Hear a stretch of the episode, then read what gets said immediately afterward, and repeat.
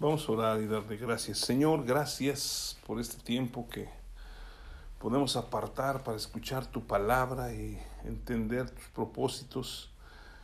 Clamamos porque tu Espíritu Santo se mueva en nuestras vidas y hable a nuestros corazones y nos lleve a conocer cada día más y más de tu palabra.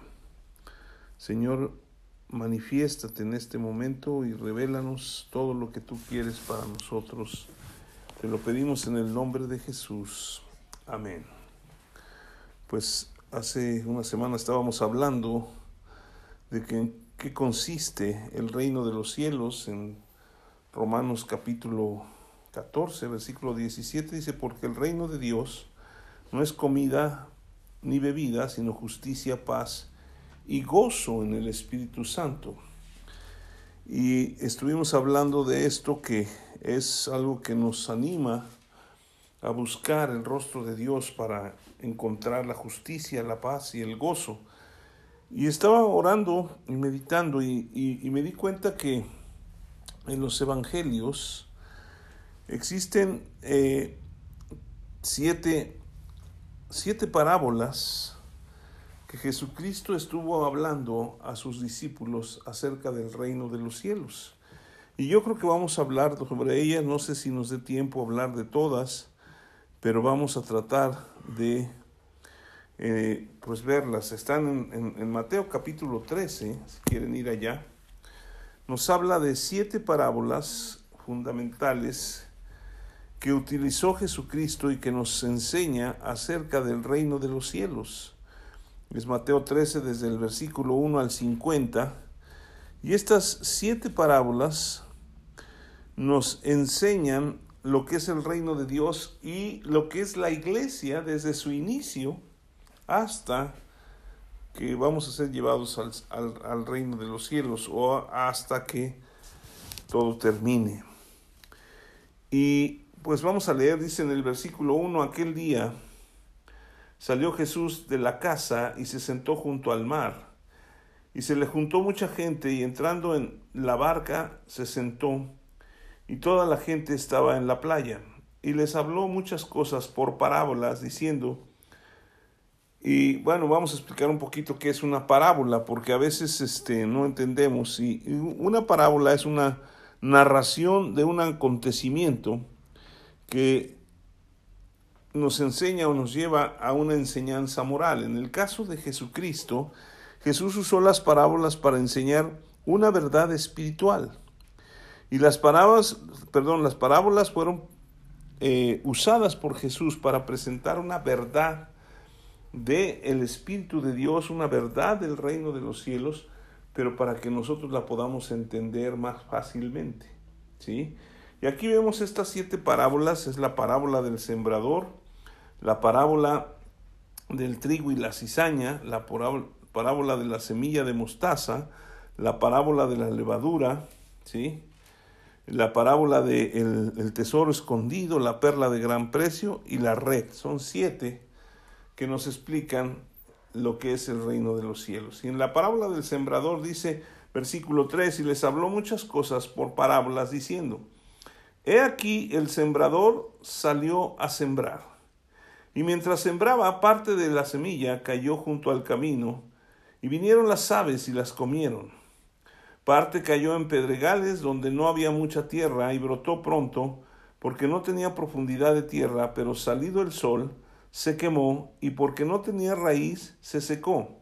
Y parte cayó entre espinos, y los espinos crecieron y la ahogaron, pero parte cayó en buena tierra, y dio fruto cual ciento, cual a sesenta y cual a treinta por uno. El que tiene oídos para oír, oiga. ¿Sí? Aquí vemos que Jesús nos está narrando y él, él es el, el, que empezó la iglesia, vamos a decir aquí, cuando empieza a enseñar la palabra de Dios, porque Él es el sembrador, Él es el que predica, Él es el que enseña, y la semilla es la palabra de Dios. Entonces, cuando Jesús empieza a caminar aquí en la tierra y enseñar a sus discípulos y a todos los que le seguían, en realidad estaba estableciendo la iglesia de Jesucristo aquí en la tierra. Y en el versículo 49, después de que pudiéramos leer todo, Dice, así será el fin del siglo, saldrán los ángeles y apartarán a los malos de entre los justos. O sea, nos habla de cómo la historia de la iglesia, a través de estas parábolas, la vamos a estar viendo, cómo se va desarrollando y qué hacer nosotros para mantenernos dentro del reino de los cielos. ¿sí?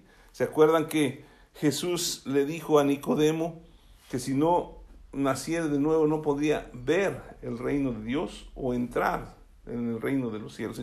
ahí vamos a Juan 3, porque sí me interesa que, que lo veamos. Juan capítulo 3, ya hemos hablado sobre eso, pero es muy importante que lo entendamos, porque es como entramos y permanecemos en el reino de los cielos. Dice en el versículo 3, respondió Jesús, le dijo, de cierto, de cierto te digo, que el que no naciere de nuevo no puede ver el reino de Dios. Nicodemo le dijo, ¿cómo puede un hombre nacer siendo viejo? ¿Puede entrar acaso por segunda vez en el vientre de su madre y nacer? Respondió Jesús, de cierto, de cierto te digo, que el que no naciere de agua y del Espíritu no puede entrar en el reino de, los cielos o en el reino de Dios. Entonces, regresando ahí a, la parábola del sembrador, nosotros vemos que la, la parábola del sembrador nos, nos, enseña lo que es la, el inicio de la predicación del Evangelio de Jesucristo. ¿Sí? Ahí en el versículo 3 dice, y les habló muchas cosas por parábolas diciendo, he aquí el sembrador salió a sembrar. El que siembra la palabra de Dios es Dios mismo, es Jesucristo el que predica la palabra. Y cuando nosotros predicamos a Jesucristo, estamos predicando su palabra. ¿Sí?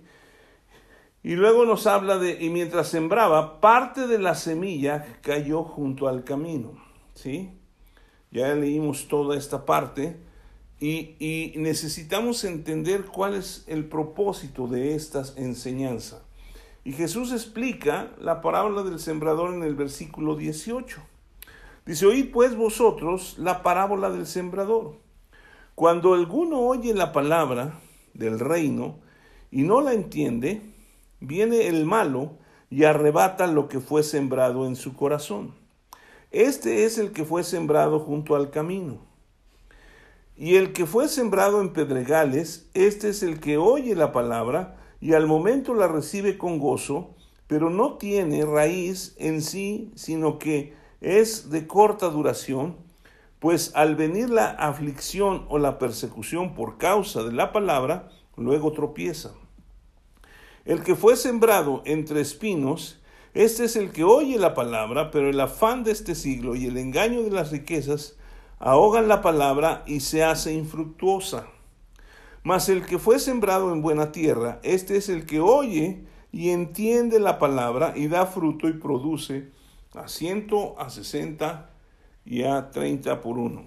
Entonces aquí vemos algo muy interesante porque cuando nosotros recibimos la palabra de Dios, o sea, lo que me llama la atención de todos los que fueron eh, los personajes que habla Jesús, es que todos oyeron la palabra de Dios. ¿Sí?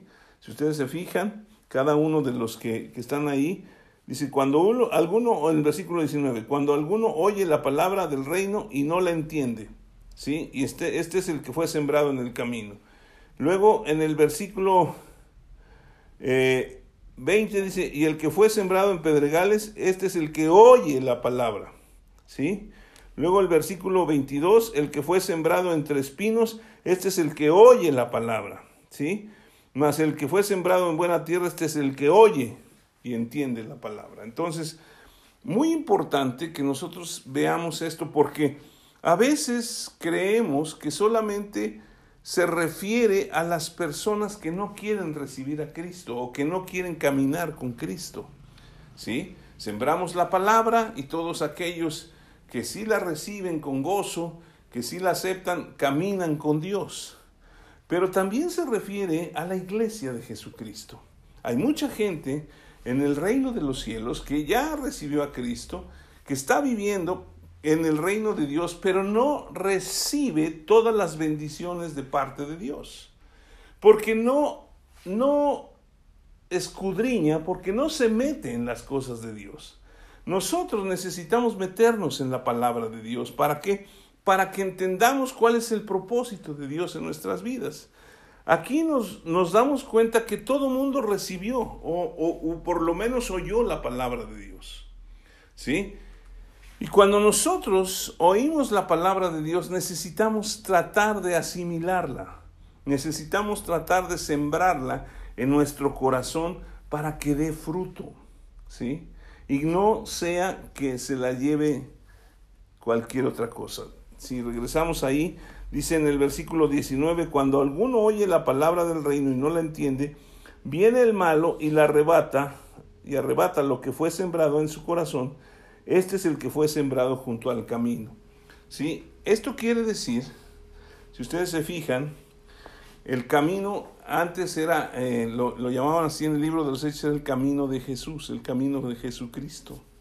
¿Sí? Y hay muchas personas simpatizantes en las cosas de Dios y se dicen creyentes, pero solamente son personas que reciben la palabra, se emocionan mucho y de repente se desaparecen. ¿Por qué? Porque viene el enemigo sembrando cosas en su vida que hacen que la palabra de Dios sea parte de ellos. Nosotros necesitamos afianzarnos en la palabra y estoy hablando de que esto explica la iglesia de Jesucristo. Por eso hay muchas personas que de repente vienen a los pies de Jesucristo, que entran y están gozosos y de repente como que se perdió el gozo, se perdió el deseo de seguir a Dios. Nosotros tenemos que tomar nuestra responsabilidad como personas para preparar nuestro corazón y recibir la palabra. ¿sí? No podemos dejarla solamente a las personas que, que predican la palabra y que, ay, pues sí, qué bonito estuvo, me tocó, me tocó, pero realmente no, no hace una transformación porque eso viene el enemigo y lo puede robar. Luego dice, cuando alguno oye la palabra, versículo 20 dice, el que fue sembrado en pedregales, este es el que oye la palabra y al momento la recibe con gozo, pero no tiene raíz en sí, sino que es de corta duración, pues al venir la aflicción o la persecución por causa de la palabra, luego tropieza. Esto es muy importante, ¿por qué? Porque estos este, fueron sembrados junto a pedregales, cosas que en nuestras vidas siempre hay. Como personas humanas, siempre tenemos deseos y tenemos cosas que quisiéramos tener. Y, y, esas cosas muchas veces no dejan que la palabra de Dios sea sembrada y dé fruto en nuestras vidas siempre estamos argumentando otras cosas. Sí, es que esto sí, pues es la verdad, pero, pero yo pienso y yo creo, y, son personas que no dejan que caiga la palabra en buena tierra, eh, que no haga, haga este, mella en sus corazones. ¿sí? Conozco mucha gente que, que entró, recibió con gozo y todo eso, y de repente se volvieron personas como de, de los que siempre están ahí, pero nunca ha habido un cambio en sus vidas. ¿Por qué? Porque todo se lo roba el enemigo. Luego versículo 22, el que fue sembrado entre espinos, este es el que oye la palabra, pero el afán de este siglo y el engaño de las riquezas ahogan la palabra y la hacen infructuosa. Ahora, no está hablando Jesucristo de que nosotros no, no seamos prosperados. No está hablando de que nosotros no seamos bendecidos, porque su palabra nos enseña que Jesucristo vino para darnos vida y vida en abundancia. El gran problema de estas personas es que empiezan a afanarse en otras cosas. Ya hablábamos hace dos semanas del afán y de la ansiedad. Y ese afán es el que nos impide recibir la palabra. ¿sí? Nos impide tomar las cosas de Dios. Nos impide ver lo que Dios quiere para nuestras vidas y esas cosas nos distraen totalmente de lo que Dios quiere hacer para nosotros. Ahora, si se fijan, estas, estas, esta enseñanza, bueno, vamos a ver también el del 23, porque ese es el que da fruto, pero esta enseñanza que está dando Jesús habla de que su palabra la recibieron, de que la palabra la oyeron y la recibieron, ¿sí?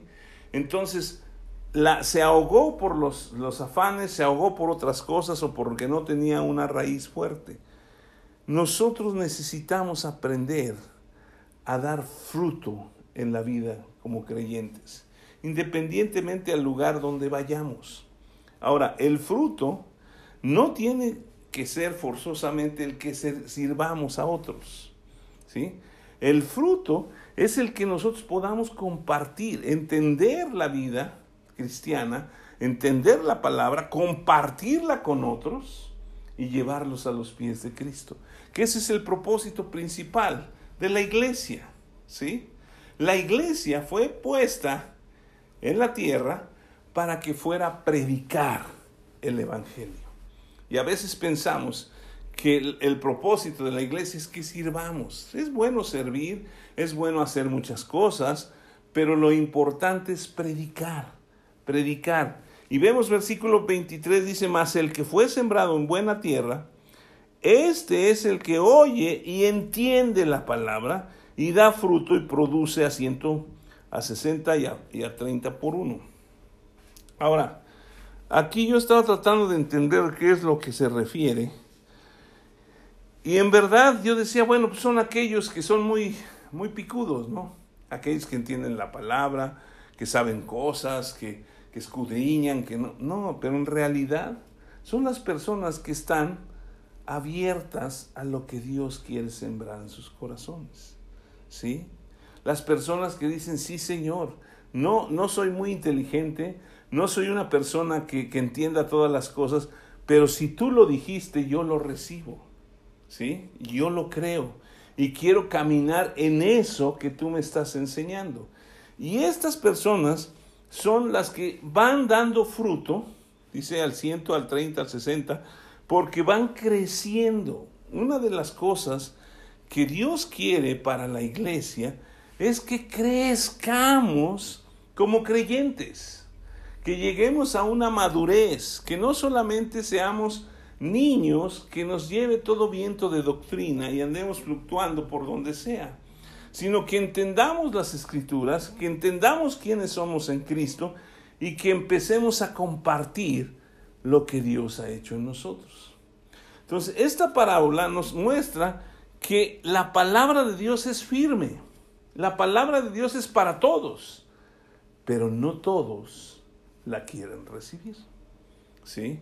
Y necesitamos nosotros como personas, como gente que cree en Jesucristo, a, abrazar la palabra de Dios y vivir por la palabra de Dios. ¿Sí? A veces la palabra de Dios dice cosas que aparentemente no entendemos o nos parecen que, que, es muy difícil que se cumplan.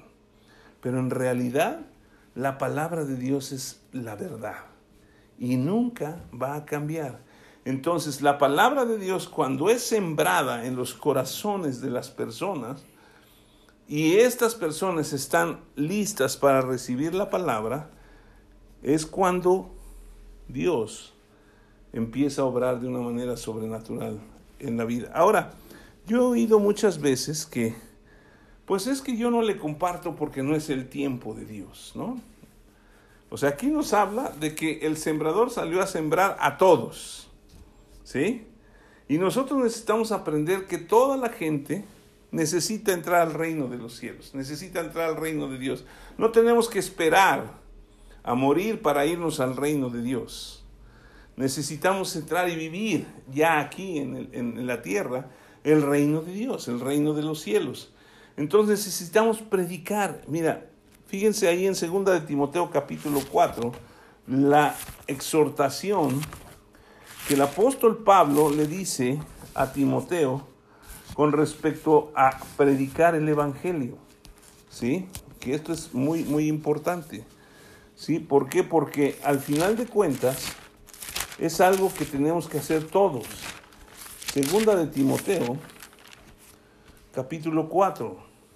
Le dice el versículo 1, te encarezco delante de Dios y del Señor Jesucristo que juzgará a los vivos y a los muertos en su manifestación y en su reino, que prediques la palabra, que instes a tiempo y fuera de tiempo, redarguye, reprende, exhorta con toda paciencia y doctrina.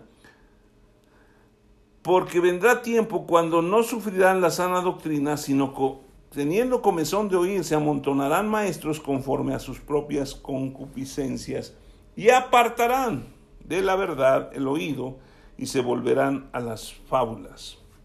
¿Sí? Una de las cosas que vemos y que es importante en la parábola del sembrador, regresando ahí, es que la semilla tiene que ser la semilla pura, la semilla de la palabra. La semilla, no, no podemos revolverla con otras cosas. Tiene que ser la palabra de Dios, porque es la única que puede cambiar las vidas de las personas. ¿sí?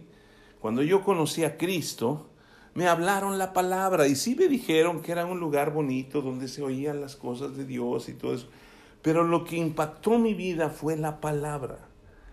Y fue a tiempo y fuera de tiempo, porque yo ni, ni siquiera andaba buscando a Dios, ni me interesaba mucho las cosas de Dios. Andaba en mis rollos y Dios trajo la palabra y la sembró y pues creo que cayó en buena tierra, ¿sí? Ahora, si seguimos leyendo, dice la parábola en el capítulo 31, ustedes pueden leer toda la, la, escritura, ¿sí? Y vemos, perdón, el, el versículo 24 nos habla ya de la otra parábola, ¿sí? Y dice, les refirió otra parábola diciendo, el versículo 24, el reino de los cielos es semejante a un hombre que sembró buena semilla en su campo, otra vez la buena semilla, ¿sí? Pero mientras dormían los hombres, vino su enemigo y sembró cizaña entre el trigo y se fue. Y cuando salió la hierba y dio fruto, entonces apareció también la cizaña. Vinieron entonces los siervos del padre de familia y le dijeron, Señor, ¿no sembraste buena semilla en tu campo? ¿De dónde pues tienes cizaña? Él les dijo, un enemigo ha hecho esto. Y los siervos le dijeron, ¿quieres pues que vayamos y la arranquemos? Él les dijo, no, no, no sea que al arrancar la cizaña arranquéis también con ella el trigo. Dejad crecer juntamente lo uno y lo otro hasta la siega, y el tiempo de la siega yo diré a los segadores recoger primero la cizaña y atarla en manojos para quemarla, pero recoger el trigo en mi granero. ¿Qué es la cizaña? La cizaña es algo muy similar al trigo. ¿Sí? Es un trigo venenoso, ¿sí? Que obviamente no podemos comer. Pero aquí está hablando de que sembró la buena semilla. La buena semilla es la palabra de Dios. Y esto lo, lo explica Jesucristo, ¿sí? Más adelante, si ustedes se fijan en el versículo 36, entonces, despedida la gente, entró Jesús en la casa y acercándose a él sus discípulos le dijeron, explícanos la parábola de la, cizaña del campo. Respondiendo él les dijo, el que siembra la buena semilla es el Hijo del Hombre, o sea, Jesucristo. El campo es el mundo, la buena semilla son los hijos del reino y la cizaña son los hijos del malo. ¿Sí? El enemigo que la sembró es el diablo, y la ciega es el fin del siglo, y los segadores son los ángeles, de manera que como se arranca la cizaña y se quema en el fuego, así será en el fin de este siglo. Enviará el Hijo del Hombre a sus ángeles y recogerán de su reino a todos los que sirven, a los que sirven de tropiezo y a los que hacen iniquidad y los echarán en el horno de fuego. Allí será el lloro y el crujir de dientes. Entonces los justos resplandecerán como el sol en el reino de su Padre, el que tiene oídos para oír, oiga. ¿Sí? Explica Jesucristo esta parábola. ¿Qué es lo que estamos viviendo? La parábola del sembrador empieza como el inicio de la iglesia. ¿Sí? la parábola del trigo y la cizaña habla de que ya está dando fruto la iglesia, pero a la par va a venir un enemigo que es el diablo a sembrar cizaña. ¿Sí? ¿Qué es esto? Son cosas que no son puras delante de Dios, que no es la palabra correcta.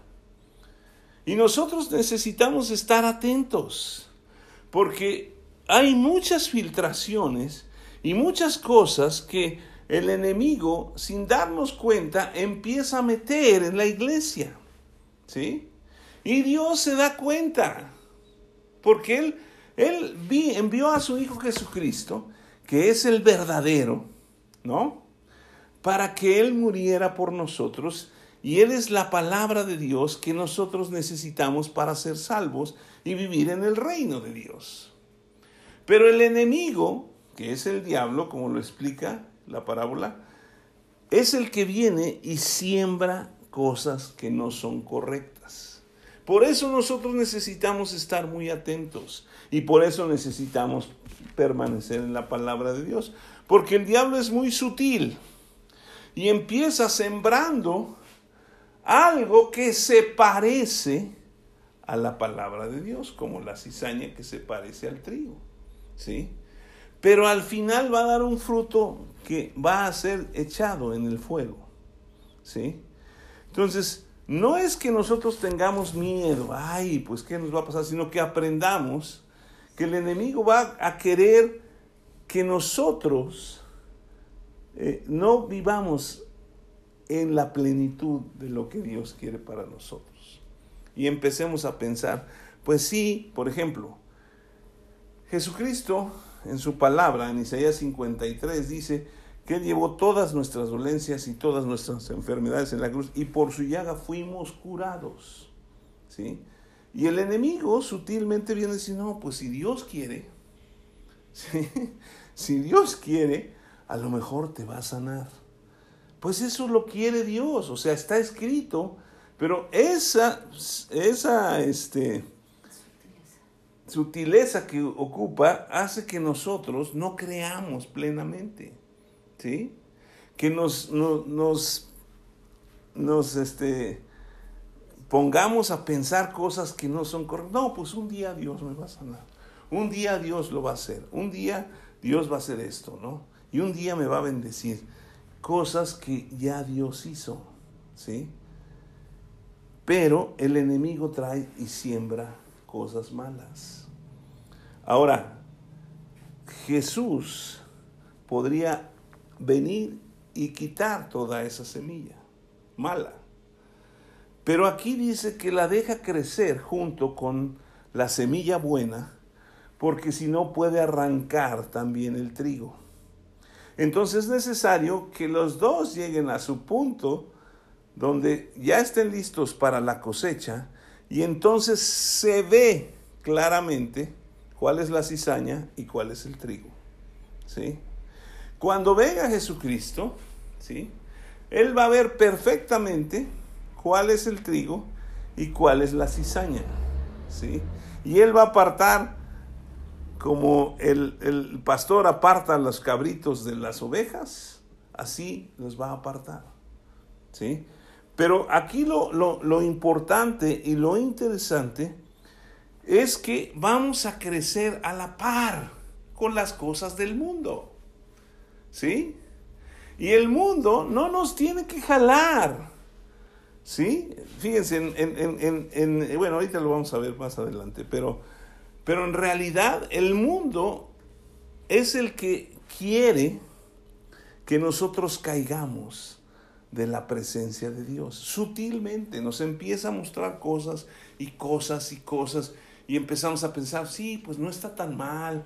O sea, es que pues los tiempos han cambiado, pero la Biblia dice que Dios no cambia. ¿Sí? que Dios es el mismo ayer y hoy y por los siglos. Entonces, necesitamos estar muy atentos a que estas cosas que van a ir a la par con nosotros creciendo, sean cosas que nosotros aprendamos a hacer a un lado. ¿Sí? Muy sutilmente, por ejemplo, es ayúdate que yo te ayudaré, porque Dios lo dijo, y eso no lo dijo. Y es el enemigo el que quiere que nosotros hagamos, hagamos, hagamos, para supuestamente ayudar a Dios. Pero en realidad nosotros, Dios no necesita que lo ayudemos. Él sabe todas las cosas y Él ya hizo todas las cosas. Entonces lo que tenemos que hacer es meter la semilla verdadera. Si se fijan, al, este, al explicar la parábola, dice, respondiendo él les dijo, el versículo 37, el que siembra la buena semilla es el Hijo del Hombre. Y viene con mayúsculas, hijo y hombre, porque se refiere a Jesucristo. ¿Sí? Y él vino y dice, el campo es el mundo. Ahora, me llama aquí la atención en el versículo 38 al final, que dice, la buena semilla son los hijos del reino. ¿Sí? Y la cizaña, los hijos del malo. La buena semilla es la que nosotros, como hijos del reino, necesitamos sembrar. En la parábola del sembrador, Jesucristo, al inicio de la iglesia, por decirlo así, es el que sembró la semilla. Pero ahora nosotros, que nos ha dado esa gran comisión de ir y predicar el Evangelio a toda criatura, somos los que llevamos la buena semilla. ¿Se fijan cómo cambió ya la situación? Ya no es Jesucristo sembrando la semilla. Ahora somos nosotros los que tenemos que sembrar la semilla y la semilla buena porque somos hijos del reino. ¿Sí? Cuando nosotros aceptamos a Jesucristo, nos convertimos en hijos de Dios, porque dice que más a todos los que le recibieron, a los que creen en su nombre, Jesús les da el derecho de ser hijos de Dios. Y como hijos, somos parte del reino de Dios. Entonces ahora nos toca a nosotros, en medio de los hijos del mundo, enseñar o sembrar la semilla verdadera. ¿Sí? Y luego dice el enemigo que les la sembró es el diablo. Y la ciega es el fin del siglo y los soldadores los ángeles. Pero aquí el diablo, por eso dice la escritura, que anda como león rugiente buscando a quien devorar. Entonces, cuando nosotros anunciamos y sembramos la buena semilla, que es la predicación del Evangelio, las buenas nuevas de Jesucristo, el diablo va a querer sembrar algo adicional. Y eso es lo que nosotros tenemos que tener mucho cuidado. En nuestra propia vida y en la vida de la gente a la que le compartimos. Porque hoy en día hay muchas cosas que están saliendo y que se están mezclando aparentemente con el Evangelio y aparentemente son buenas. ¿Sí? Aquí se oye muy fuerte que los hijos del malo y los hijos del diablo, pero en realidad son muy sutiles y presentan cosas muy supuestamente muy sencillas que nosotros tenemos que recibir y aceptarlas. ¿Como qué cosas?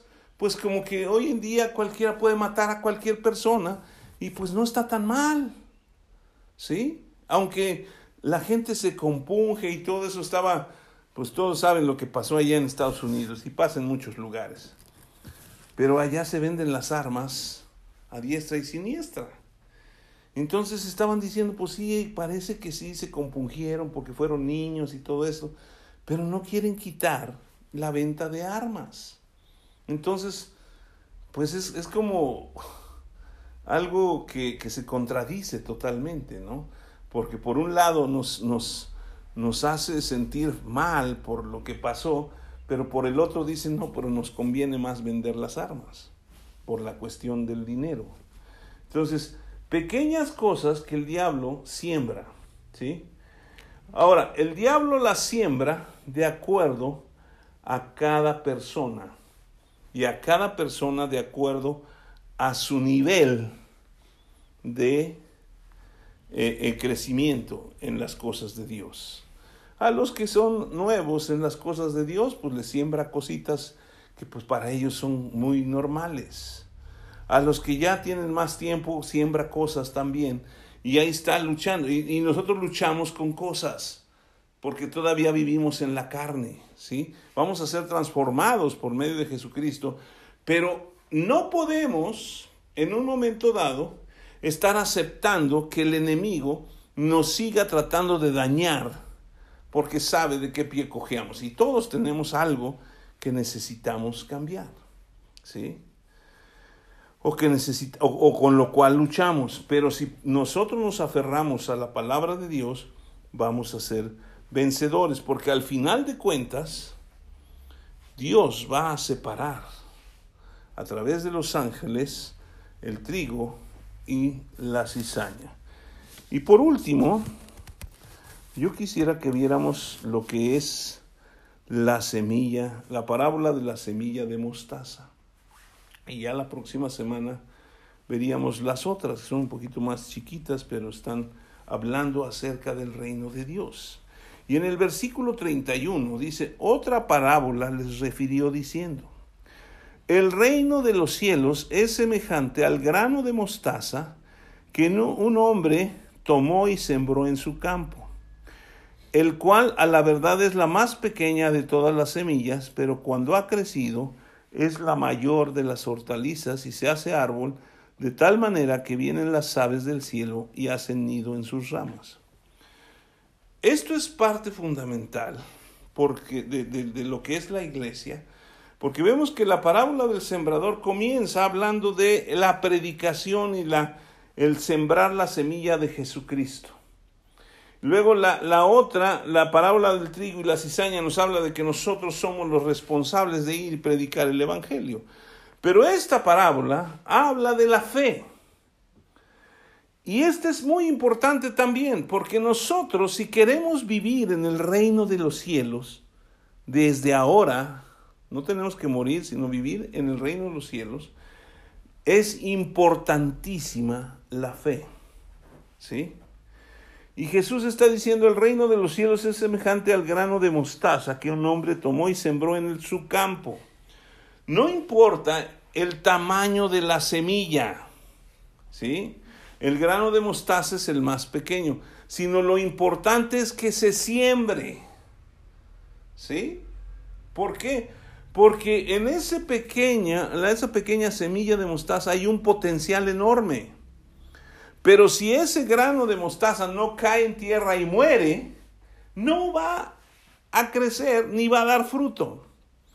Ahora, esa pequeña fe que nosotros tenemos al recibir a Jesucristo, porque Él es el que pone la fe en nosotros, ¿sí? Dice en, en Hebreos 12, ¿sí? Puestos los ojos en Jesús, versículo 2, el autor y consumador de la fe. Entonces, para que nuestra vida cristiana o como iglesia crezcamos, necesitamos aprender a vivir en la fe. Por eso, la Biblia habla de que el justo por la fe vivirá. Pero la fe es una parte importantísima en la vida de un creyente. Porque sin fe es imposible agradar a Dios, dice la Escritura, porque es necesario que todo aquel que crea que, cree, crea que le hay y que es galardonador de los que le buscan. ¿Sí?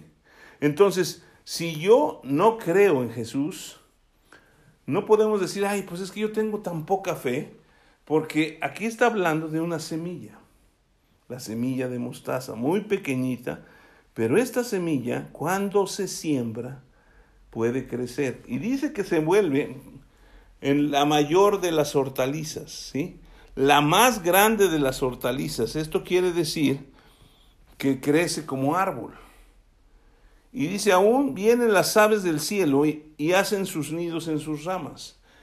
Esto quiere decir que cuando nosotros sembramos nuestra fe y la hacemos crecer, aún otras personas pueden venir y tomar de la fe que tenemos nosotros cuando oramos por otras personas, cuando las bendecimos.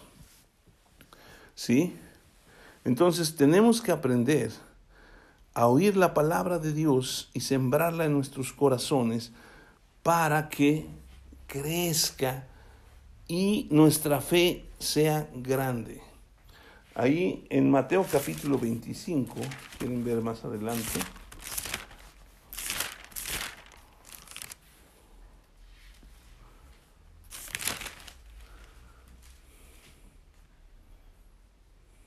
Bueno, este, este, este versículo habla del, del, juicio de las naciones, de lo que estábamos hablando anteriormente. Dice el versículo 31, cuando el Hijo del Hombre venga en su gloria y todos los santos ángeles con él, entonces se sentará en su trono de gloria y serán reunidas delante de él todas las naciones y apartarán los unos de los otros como aparta el pastor las ovejas de los cabritos. Y pondrá a las ovejas a su derecha y a los cabritos a su izquierda entonces el rey dirá a los de su derecha, venid benditos de mi Padre, heredad del reino preparado para vosotros desde la fundación del mundo. Y ya empieza, ustedes pueden leer lo demás, pero habla de cómo va a venir el Señor a apartar todas las cosas, ¿sí? Pero ya pasando a lo que es la fe, ¿sí? Vamos a Lucas capítulo 17. Lucas capítulo 17 nos habla también de esto. Lucas 17, en el versículo 6. Dice entonces, el Señor dijo, si tuviereis fe como un grano de mostaza, podrías decir a este sicómoro, desarráigate y plántate en el mar, y os obedecería. Si tuviereis fe. Aquí está traducido como un grano de mostaza, pero en realidad la traducción debe ser, si tuvierais fe, como crece el grano de mostaza. ¿Sí? Ahora, la fe en la vida de un creyente es importantísima. Yo creo que es, es este, vital, ¿no? Porque si nosotros como creyentes no creemos o no tenemos fe, no sirve de nada. Entonces, una de las cosas, regresando ahí a, Mateo 13, y luego vamos a ver las otras la próxima semana, ¿sí? No importa cuán pequeña sea nuestra fe, lo importante es hacerla crecer para obtener todo lo que Dios nos ha prometido, ¿sí? La Biblia habla de que Dios nos ha dado preciosas y grandísimas promesas para que por medio de ellas nosotros lleguemos a ser participantes de la naturaleza divina. Pero esas promesas, todas las promesas, dice la escritura que son sí en Él, en Jesús, y amén en Él. Y todas las promesas tienen que ver con creer. No hay ninguna promesa que sea porque nosotros hicimos algo. Tiene que ver con creer. Entonces la fe es muy importante, es vital en la vida de un creyente. Ahora, la iglesia, ya hablábamos de la parábola del sembrador, que él, Jesucristo vino a fundar la iglesia. Ya hablábamos de la, de la, de la parábola del trigo y la cizaña, que ahora nosotros sembramos la buena semilla. Y nosotros somos los que vamos a hacer crecer a la iglesia por medio de nuestra fe. Si nosotros creemos y predicamos el Evangelio de acuerdo a la palabra de Dios, vamos a hacer crecer nuestras vidas y nuestra fe, pero también vamos a poder lograr alcanzar a otras personas. ¿Por qué? Porque nuestras ramas van a ser tan grandes que otros vendrán a conocimiento de la palabra de Dios.